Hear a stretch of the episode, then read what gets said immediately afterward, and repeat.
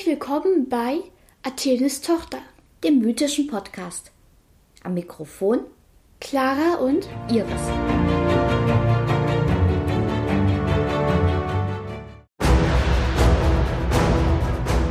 Neun Welten. Ein Baum. Ein Hammer.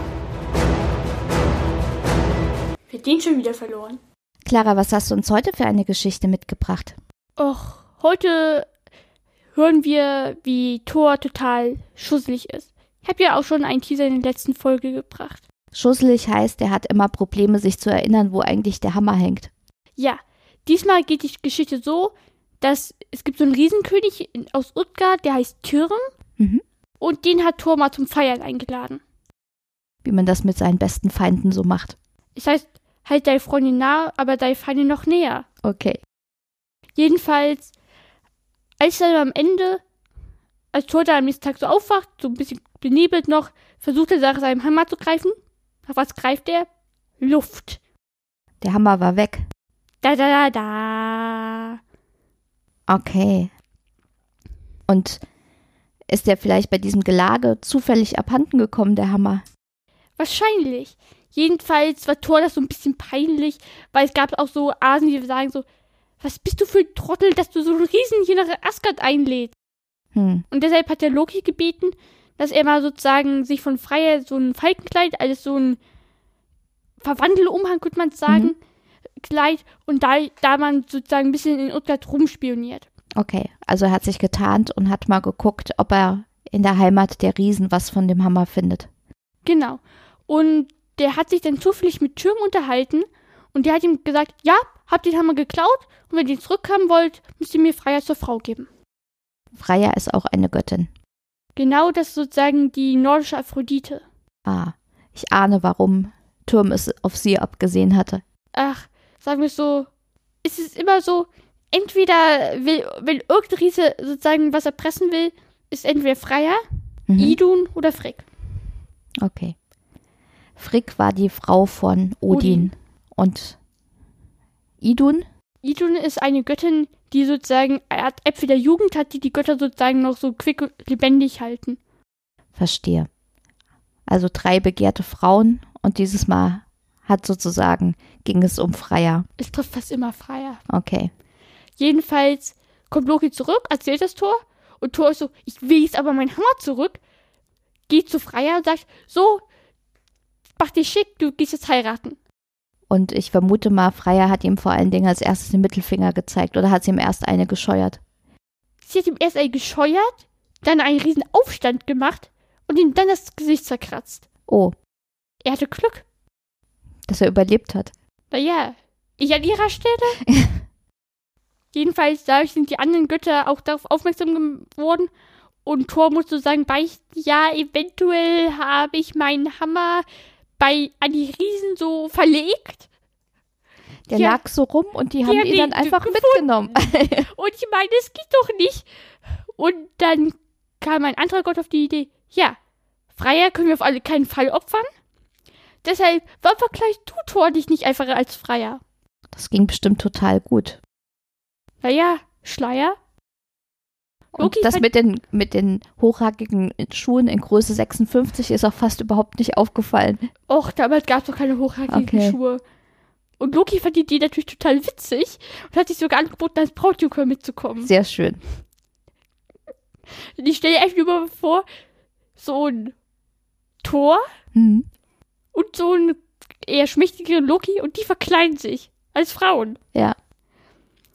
Freya war zumindest so gnädig und hat ihr ihren Halsschmuck sozusagen noch ausgeliehen, Okay. weil das sozusagen so ein ganz typisches, jetzt so einen speziellen Halsschmuck, der Mhm. von Zwergen gefertigt wurde. Und ähm, das ist sozusagen ihr Markenzeichen. Okay. Wenn man sich als sie verkleidet und die nicht trägt, boom, kannst du es gleich lassen. Okay. Und umgekehrt wahrscheinlich, wenn jemand den Halsschmuck trägt, sind alle geneigt zu glauben, dass es wirklich Freier ist. Ja, Und? Hat es funktioniert bei Türm?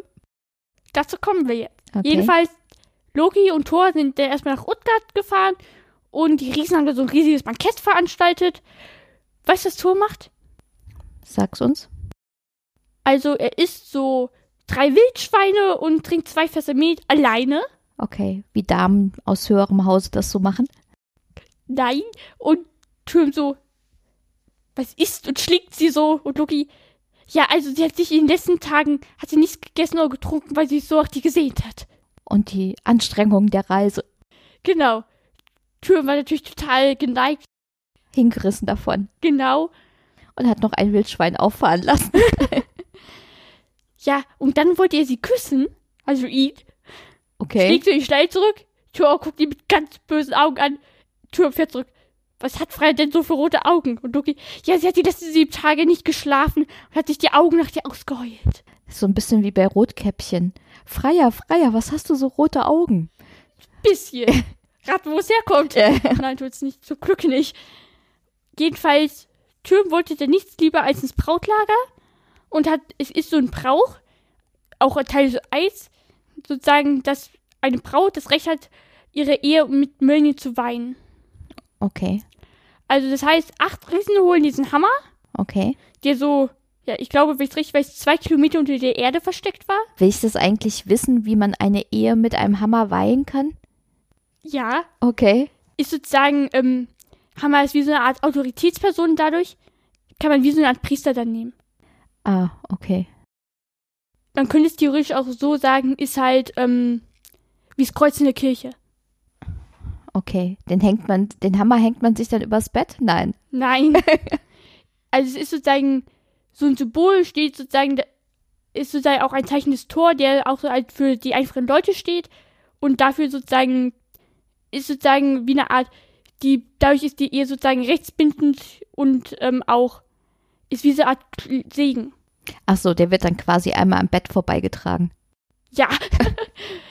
Jedenfalls, Freier wird dann der Hammer in den Schoß gelegt. Äh, Freier nimmt den Hammer. mit einer Hand Ja. und dann fiel's auf. und dann waren alle Riesen tot. Deshalb nannte man es auch die blutige Hochzeit. Okay. Das ist nicht ganz so romantisch, wie Turm sich das vorgestellt hat. Naja, jedenfalls, Loki und Thor sind dann wieder nach Asgard. Und Riesen, die Kluft zwischen Riesen und Göttern ist. Noch größer geworden. Ja. Aber sag mal, eine Sache verstehe ich nicht. Wenn der Hammer so schwer war, dass acht Riesen ihn tragen mussten, wie konnten die den dann un unbemerkt aus Asgard entfernen? Es lag, also die mussten ihn, glaube ich, zu acht tragen, weil die waren schon angetrunken Okay. und haben sich wahrscheinlich auf der Feier zurückgehalten. Und die, ander und die Götter waren so besoffen, dass sie das sozusagen nicht gemerkt haben. Okay. Verstehe. Das ist ja auch ein bisschen eine wilde Geschichte, oder? Ist, to be honest, doch eine der harmlosen. Okay. Und doch kleiner Teaser für die nächste Folge. Wir erleben Loki mit Schwangerschaftshormonen. Ich fürchte mich ein bisschen. Naja, aber das werden wir dann beim nächsten Mal hören. Bis dahin, tschüss.